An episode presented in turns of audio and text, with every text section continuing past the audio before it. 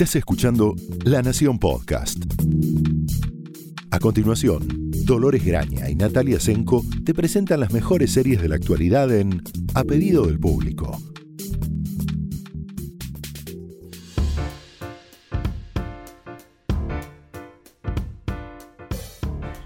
Hola, bienvenidos a un nuevo episodio de A pedido del público. Soy Dolores Graña. Hola, yo soy Natalia Senko.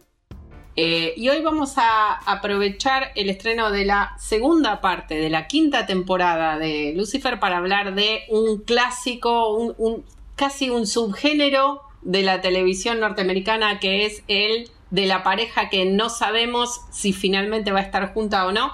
En inglés suelen llamarle eh, Will They or Won't They, pero eh, es característico de Lucifer y de varias otras series que recordamos con mucho cariño, eh, cariño por ahí en algunos casos más cariño que eh, análisis objetivo. No, no, sí. A ver, primero que nada es... Eh, el, vamos a hablar de Lucifer por si la gente no, vamos a ponernos en contexto, ordenemos. Lucifer, que es, sí, Lucifer, que es una serie que empezó siendo de canal de aire de Fox, específicamente en Estados Unidos, tuvo dos temporadas.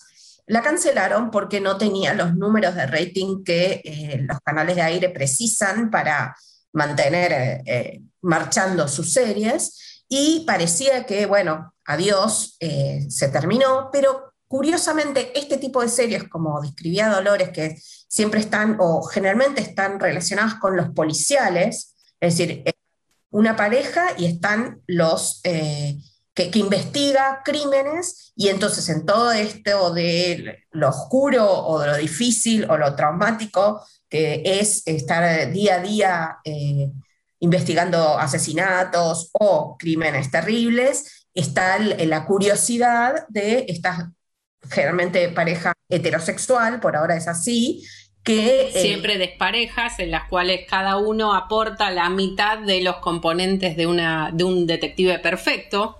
Exacto, entonces, bueno, en el caso de Lucifer específicamente, tiene vuelta eh, total de que eh, está la detective Chloe Decker, que es una detective de Los Ángeles, de la ciudad de Los Ángeles, y su asesor, en general, ese es el título que, que le dan a los que no son policías pero participan eh, de las investigaciones es nada más y nada menos que, como el título lo indica, Lucifer, el ángel caído, em, se, decidió tomarse unas vacaciones, así está escrito, eh, decidió tomarse unas vacaciones en la tierra y qué mejor que desde el, desde el infierno, por supuesto, y qué mejor que instalarse en Los Ángeles, donde es dueño de un club nocturno donde eh, hace y deshace a su gusto em, y por diferentes circunstancias queda atrapado en, la vida o, se engancha en la vida de esta detective.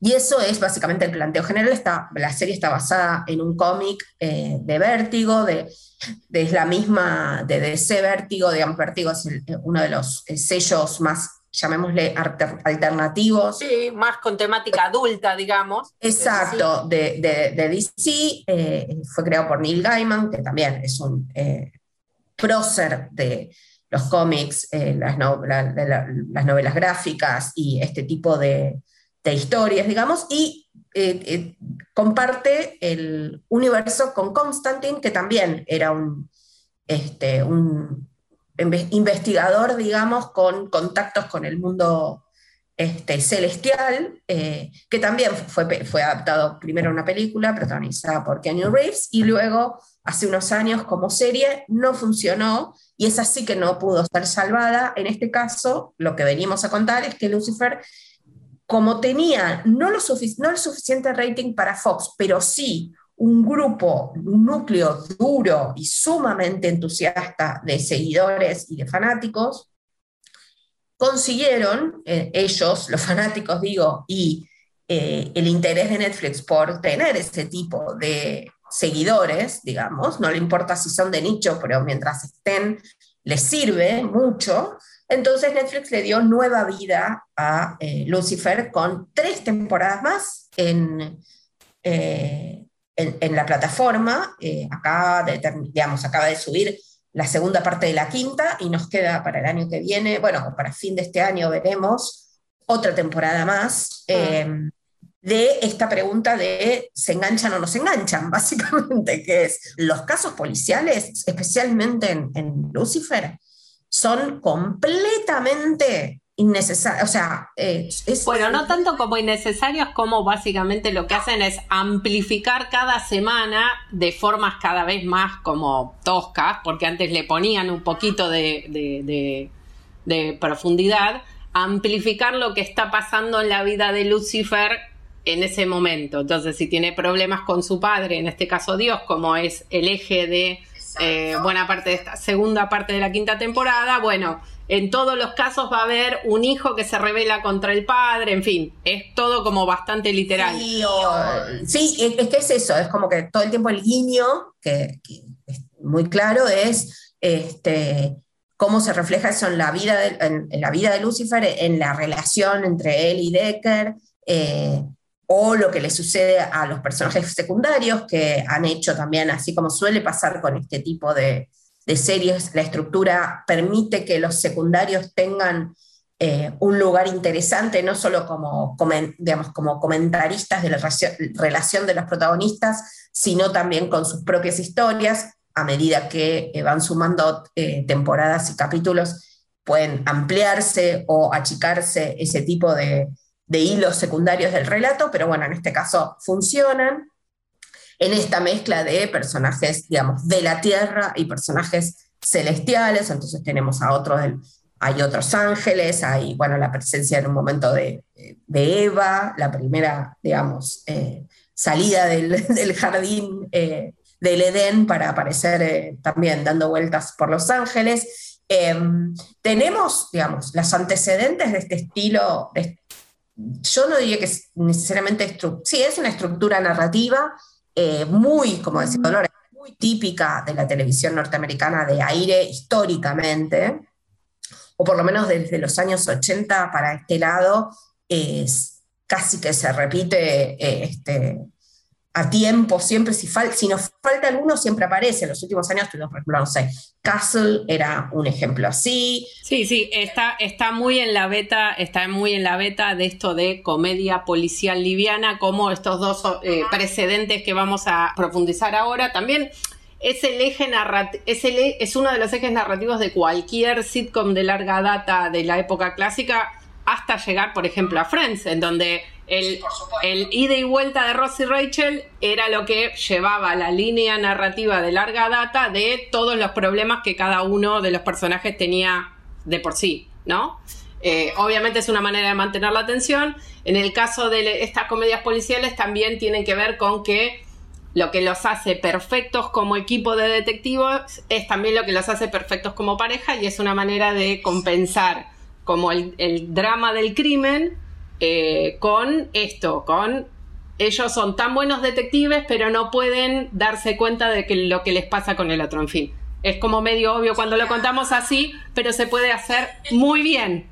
Eh, sí, sí, sí. No, y también, a ver, la excepción en todo caso, o la diferencia eh, de, de Lucifer es que en realidad Lucifer no es bueno investigando. Lo que tiene es que tiene, porque es el ángel caído, porque ha sido el, rey del infierno tiene ciertas habilidades y esas habilidades le ayudan a, por ejemplo, eh, poder eh, encantar a los testigos para que le cuenten cosas, eh, confiesen sus máximos deseos ocultos y por supuesto eso ayuda en la investigación, pero en general él le importa poco la investigación. Sí, y tampoco resuelve mucho. De hecho, no. otra de las gracias de, Lucifer es que él puede hacer esto con todo el mundo, pero ella es como una suerte de su kriptonita y nada de todas sus eh, habilidades como esta, la de extraerle los más profundos deseos de la gente o su, su invulnerabilidad funciona al lado de ella, que lo convierte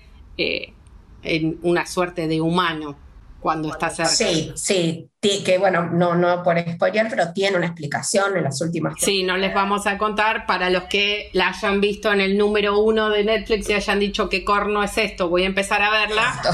Lleva bastante a entender hay, algún, hay una explicación de fondo, digamos, que también eventualmente se convertirá en un impedimento más para el romance.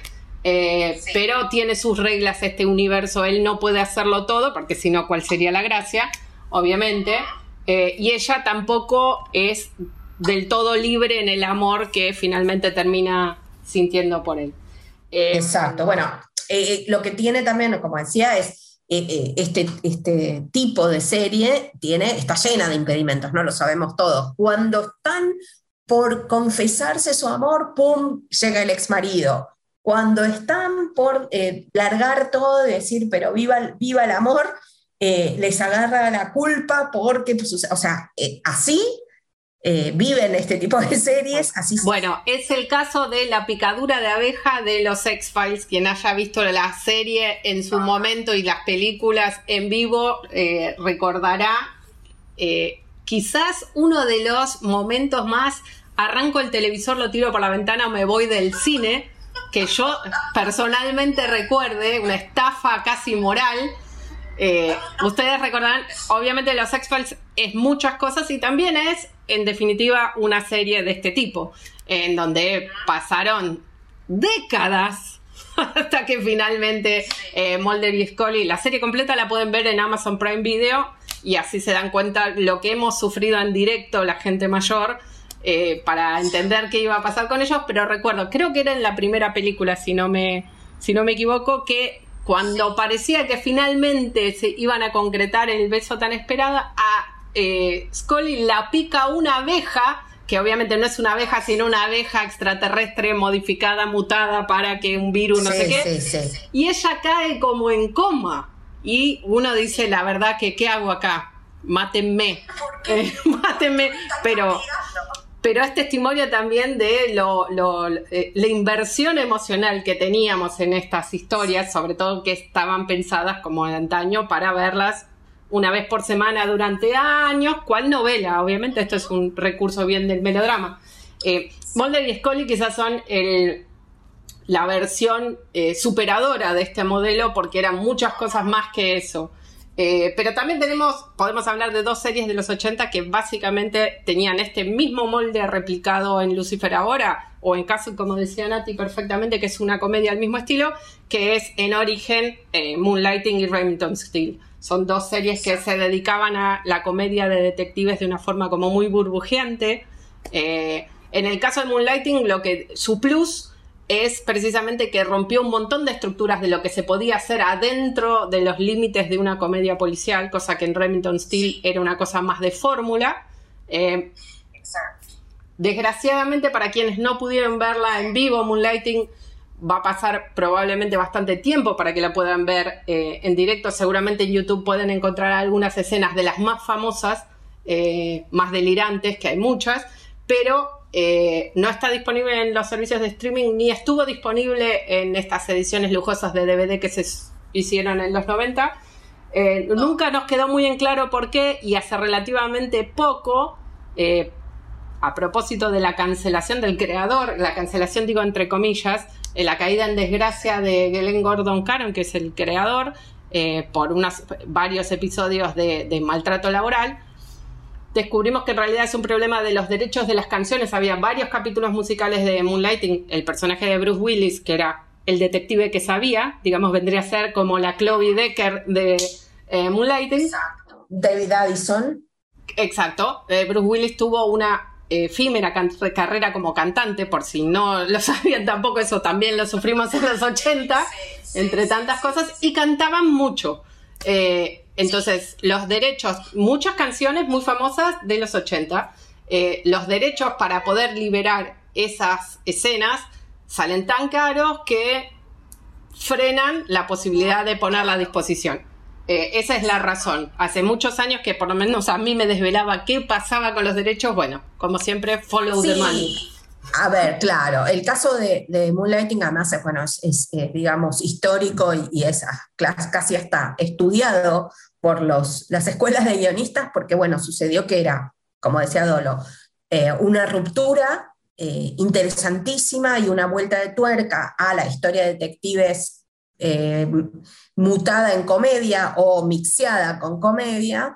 eh, donde además eh, se utilizaban muchos recursos con guiños del cine noir, de, digamos, aparecía ¿no? como la, idea de la femme fatal, la idea de este, las conspiraciones de la ciudad, y era una agencia de detectives que por un planteo que absurdo, pero bueno. Sí, como más o menos como el de Remington Steele, ¿no? Era la premisa era siempre absurda, pero se jugaba con toda la seriedad que se podía en ese momento. Exacto, en el caso de, de Moonlight, que era una agencia que eh, estaba, digamos, era propiedad, una inversión de una exitosísima modelo que, eh, que interpretaba Civil Shepard, que en el momento en que su, eh, sus representantes, digamos, managers de, de, su dinero, sus este, contadores la estafaban y quedaba en la ruina, con su carrera ya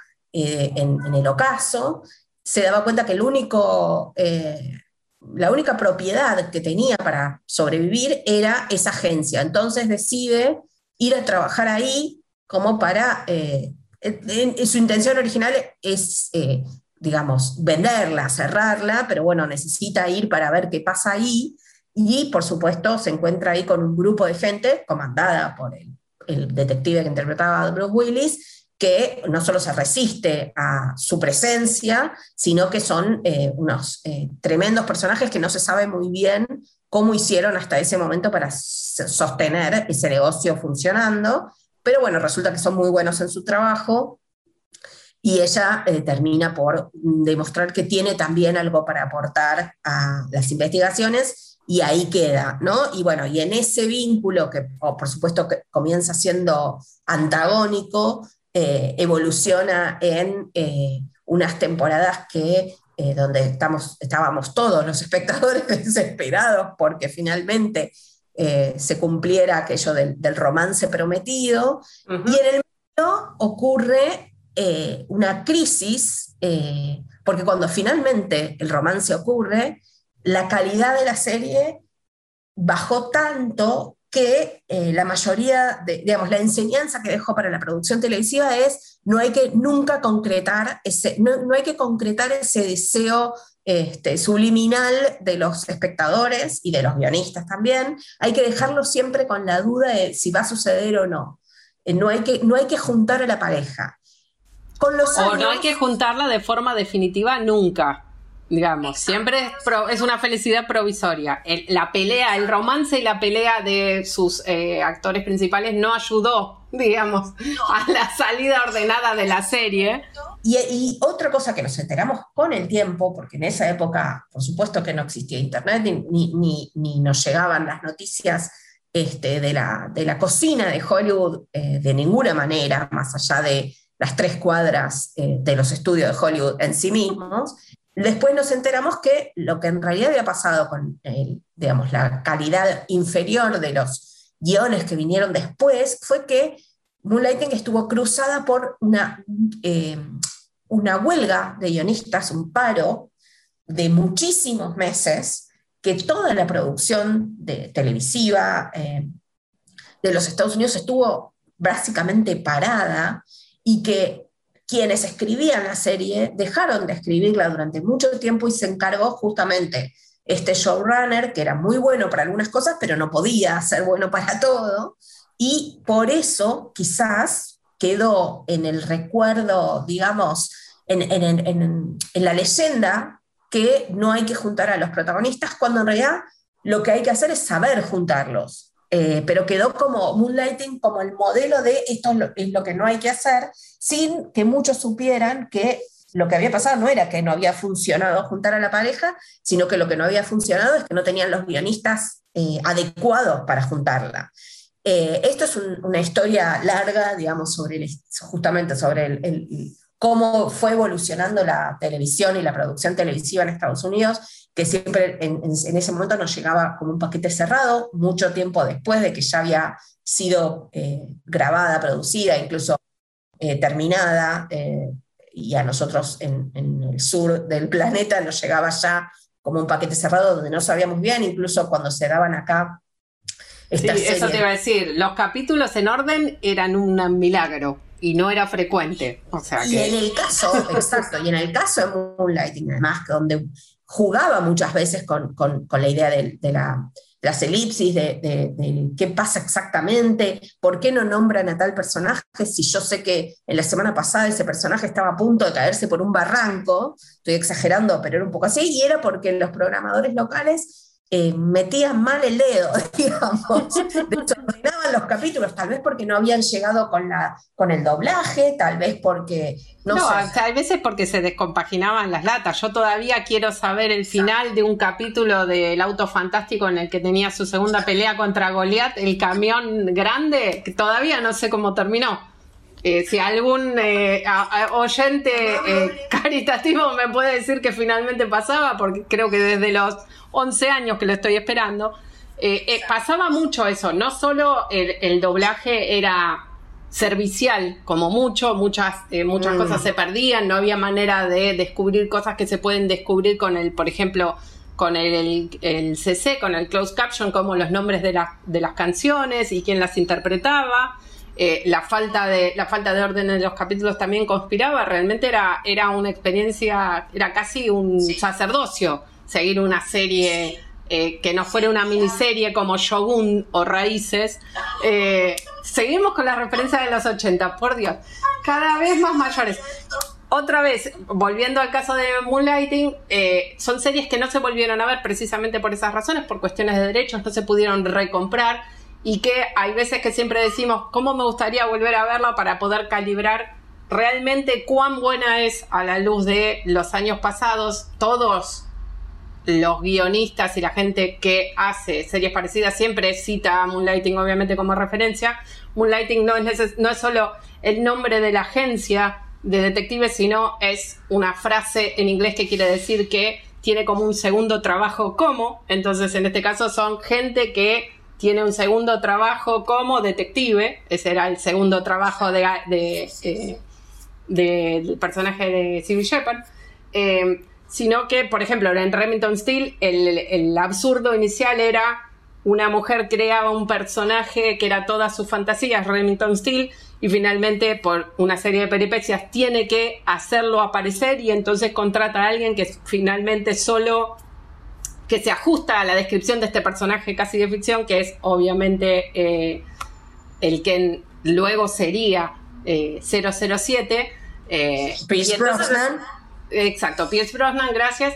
Eh, y entonces es el choque entre ella inventa un personaje de fantasía que es su príncipe azul, por decirlo de algún modo, llega un personaje que llega una persona real que en principio físicamente se ajusta a las características y ella con el tiempo se va dando cuenta que él es como una especie de encarnación de todas sus fantasías además de muchas otras cosas que no vamos a contar. sí, eh, no, bueno, y ahí también podemos decir que se refleja un poco la idea con, Lucifer también de esta idea de que el, actor eh, británico, ¿no? En el caso de Pierce Brosnan, eh, irlandés y... En el caso de Tom Ellis, galés, o sea que digamos británico está bien dicho. sí, sí, por eso lo estoy diciendo. Pero lo que quiero decir es que eh, para el público en general es, eh, digamos, vemos y escuchamos un acento que claramente es de las Islas Británicas, no importa ya tanto si nacieron en Londres eh, o en Cardiff, pero em, es muy, digamos, sucedió también en otros géneros, por supuesto, ¿no? Hugh Laurie es, es el mejor ejemplo, donde em, es muy tentador el estilo de actuación que tienen eh, los, actores británicos y también cuando utilizan su acento original, como era el caso de Chris Brosnan, como era el, es el caso de Tom Ellis, o una versión de su acento en todo caso, em, le dan un, peso y, una sofisticación, digamos, al programa que no necesariamente eh, parte de los guiones. Como decíamos con Lucifer, no son especialmente sofisticados los guiones, pero es la presencia de este, de este hombre así como muy eh, eso, eh, de, la noche, y además, bueno, esa, esa relación que se suele hacer entre villano en Estados Unidos, por lo menos, ¿no? Villano tiene que tener acento, ¿no? Y en este caso...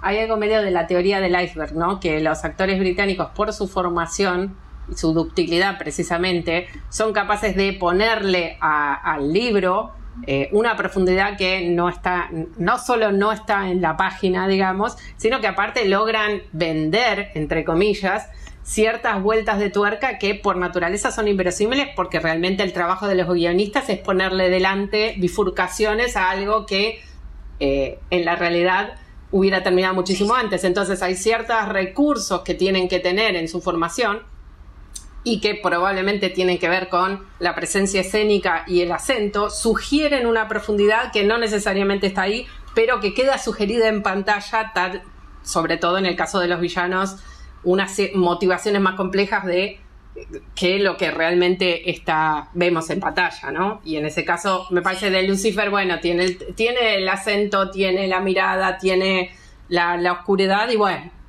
ponele, le creemos todo.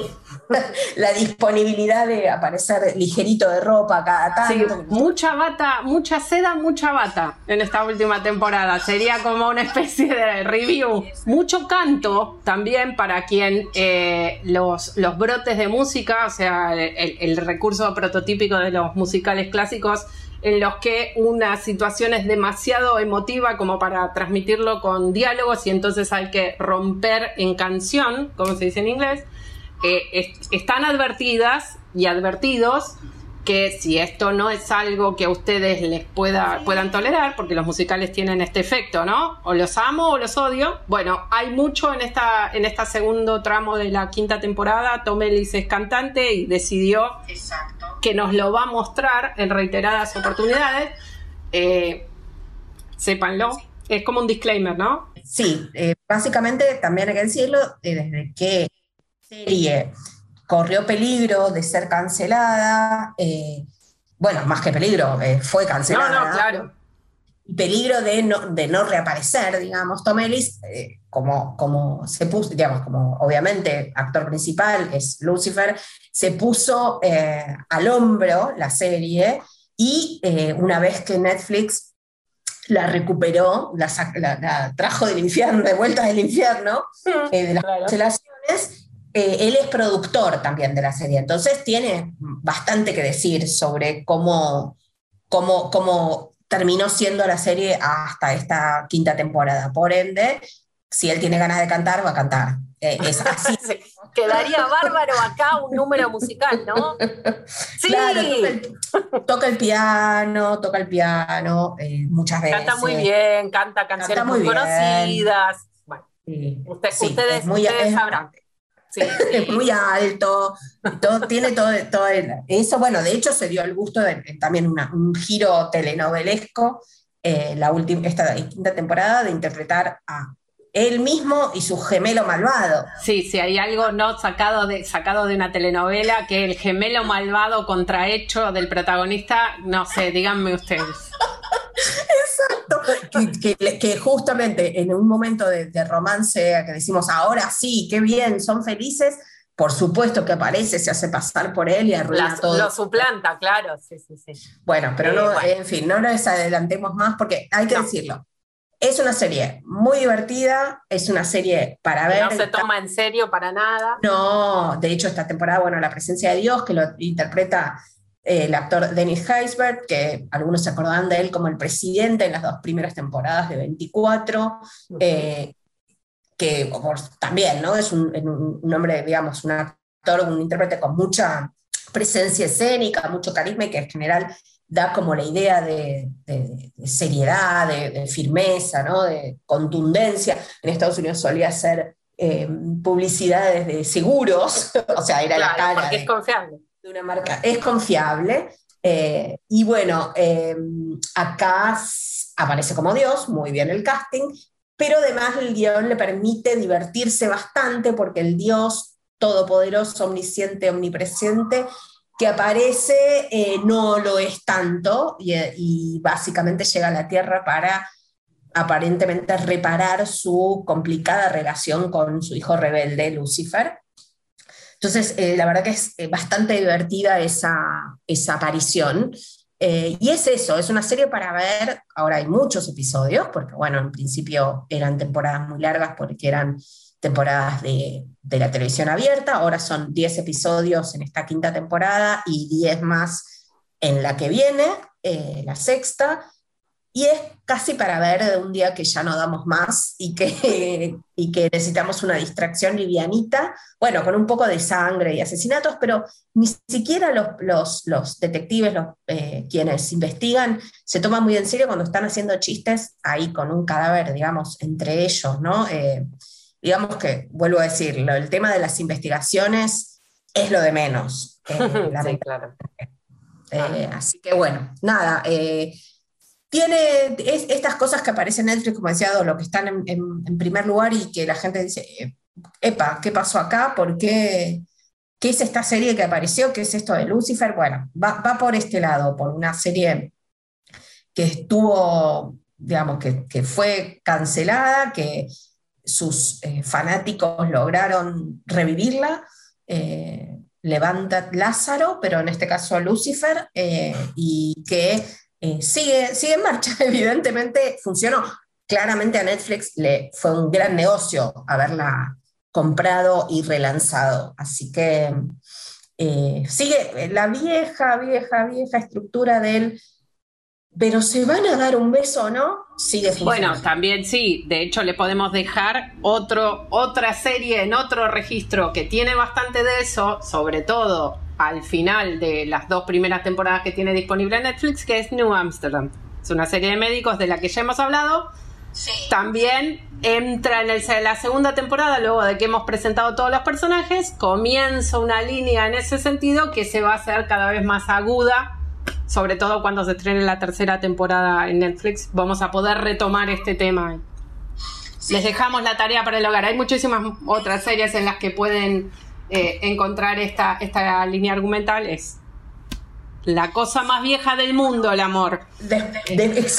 sí, sí. Y después, eh, nada, podríamos hacer un, apartado, digamos, casi sección de, los recomendados de, Netflix con series que Netflix salvó del ocaso, ¿no? Eh, sí, y otras que no entendemos por qué canceló y eligió cancelar cosas como, por ejemplo, Glow. Nunca se los voy a perdonar. Jamás. No, no, eh, eh, no, no se entiende. Va, a ver, sí se entiende. Sí se entiende, pero no estamos de, acuerdo, no comparto. no comparto.